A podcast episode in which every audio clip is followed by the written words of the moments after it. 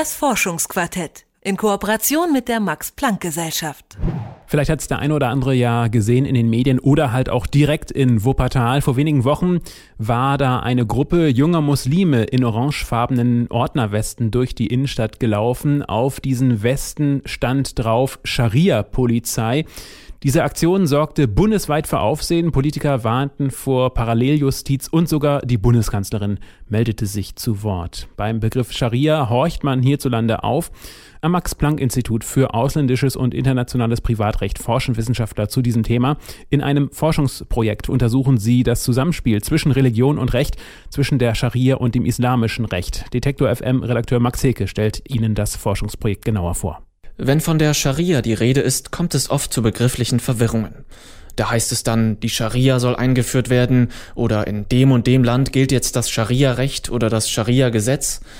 Ist die Scharia also gleichzusetzen mit dem islamischen Recht oder dem Recht in islamischen Ländern? Auch mir unterläuft diese begriffliche Unschärfe. Doch meine Interviewpartnerin Najma Yassari sorgt zu Beginn unseres Gesprächs für Klarheit. Scharia ist ein Begriff aus der islamischen Religion und beinhaltet mehr, als das islamische Recht darstellt. Also Scharia ist sozusagen ein Oberbegriff für alle Handlungsweisen, die gläubige Muslime machen sollen oder unterlassen sollen. Das islamische Recht hat zwei Teile. Das eine ist islamisch, das andere ist Recht. Unter Recht stellen wir uns sozusagen ein Gebilde vor, in dem Verhaltensweisen vorgegeben werden, die mit einer Sanktion verknüpft sind. Und das islamische Recht wäre sozusagen Anweisungen mit Sanktion aus der Religion des Islams. Die primären Quellen der Scharia sind der Koran und die Aussprüche und Traditionen des Propheten Mohammed. Diese Quellen wurden nach und nach verschieden ausgelegt und interpretiert. So entwickelten sich sunnitische und schiitische Rechtstraditionen. Aus den Quellen und den Rechtstraditionen lässt sich nun das islamische Recht ableiten. Der Spielraum für Interpretation sei groß, sagt Najma Yassari. Man kann aus diesen Quellen des Islams, aus der Scharia, kann man verschiedene Regelungen ableiten. Wer die ableitet und was da gesagt wird, ist natürlich unterschiedlich, je nachdem, wer das gemacht hat, zu welcher Zeit und unter welchen Umständen. Also islamisches Recht ist ein sehr dynamisches Rechtsgebiet, eine sehr dynamische Materie, mit der sehr viel gemacht werden kann in bestimmte Richtungen, je nachdem, wer die Deutungshoheit innehat. In den meisten islamischen Ländern erlassen Parlamente die Gesetze. Daneben existieren Gremien, wie etwa der iranische Wächterrat, die überprüfen, ob die Gesetze islamkonform sind. Im Beispiel des Irans obliegt die Deutungshoheit des islamischen Rechts also den Gelehrten im Wächterrat. Najma Yassari arbeitet als Juristin am Max-Planck-Institut für ausländisches und internationales Privatrecht. In ihrem aktuellen Forschungsprojekt widmet sie sich mit ihrem Team den Rechtsentwicklungen in islamischen Ländern. Dazu haben die Wissenschaftler die Rechtslage in vielen Ländern, die vom islamischen Recht geprägt sind, untersucht und verglichen. Länder Nordafrikas zählen dazu, genau wie südostasiatische Nationen und natürlich die arabischen Länder. Hierzulande wird das islamische Recht häufig auf das Strafrecht verkürzt dann ist die Rede von martialischen Strafen für kleine Vergehen, wie etwa Handabhacken für Diebstahl. Doch Recht ist mehr als Strafrecht. Es umfasst auch und vor allem das Familienrecht.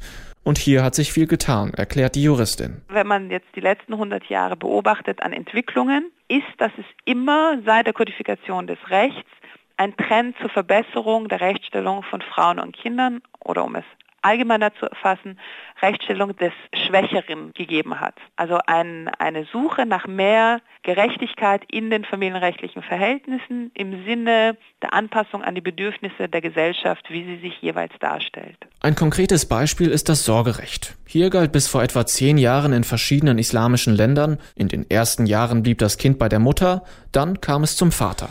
Das sollte dem Kindeswohl generell dienlicher sein. Diese bislang automatische Regelung wurde aufgeweicht hin zu einer Prüfung des Einzelfalls. Das Beispiel des Sorgerechts zeigt, wie man sozusagen von der Festsetzung einer bestimmten Regelung die Essenz rausgefiltert hat und zu einer flexibleren Lösung gekommen ist, die für die jeweilige Gesellschaft und für den jeweiligen Fall besser passt. Und solche Beispiele finden Sie halt in vielen Bereichen. Im Scheidungsrecht hat man mehr Gründe eingeführt, warum die Frau zum Beispiel eine Ehescheidung haben könnte. Und das hat dazu geführt, dass das Recht dadurch verändert worden ist. Die gesetzliche Grundlage hat sich in vielen islamischen Ländern zugunsten der Schwächeren verbessert. Nun sind aber Recht haben und Recht bekommen nicht immer identisch. Nur weil eine Mutter faktisch das Sorgerecht für ihr Kind erstreiten kann, heißt es noch lange nicht, dass sie dies vor einem Gericht auch wirklich in Anspruch nimmt. Obwohl viele Streitigkeiten im Familienrecht hier und dort gleich sind, sind die sozialen Gegebenheiten in islamischen Ländern in der Regel ganz andere als hier in Deutschland, erklärt Najma Yassari. Bevor ich auf ein iranisches Gericht gehe, überlege ich mir das, durch informelle und andere Wege zu meinem Recht zu kommen, als dass ich jetzt das Recht dort beanspruche. Das ist ein Erfahrungswert, das auch darauf gründet, dass diese demokratische Entwicklung in diesen Ländern nicht sehr lange Möglichkeit hatte, Fuß zu fassen und dass das erst kommen muss, die Rechtsstaatlichkeit als ein hohes Gut, das mich schützt. Die wissenschaftliche Arbeit des Teams um die Juristin ist vielfältig. Die Forscher studieren Gesetzestexte und Fallbeispiele aus der Praxis. Und sie betreiben Feldforschung. Sie reisen in die jeweiligen Länder und diskutieren dort mit Juristen, Politikern und Rechtsgelehrten. Fundierte Kenntnisse der Länder und Sprachen ermöglichen es den Forschern ein sensibles Gespür für das islamische Recht zu bekommen und festzustellen, dass Recht nicht gleich Recht sein muss. Ich kann natürlich mir überlegen, was sind die Gründe, die eine Frau in Saudi-Arabien, Türkei, Jordanien äh, die Grundlage gibt, eine Scheidung zu beantragen. Und darüber könnte ich jetzt einen Aufsatz schreiben. Aber wenn ich mich mal mit einem jordanischen Anwalt, einem iranischen Richter unterhalten habe, merke ich, dass die Gründe für die Ehescheidung vielleicht gar nicht so relevant sind, sondern die Art, wie das vorgetragen wird, wie man dann letztlich das umsetzt und wie die Gesellschaft auf bestimmte Gründe reagiert oder nicht und welche Gründe man einführen könnte, dass es besser geht. Das Forschungsquartett in Kooperation mit der Max Planck Gesellschaft.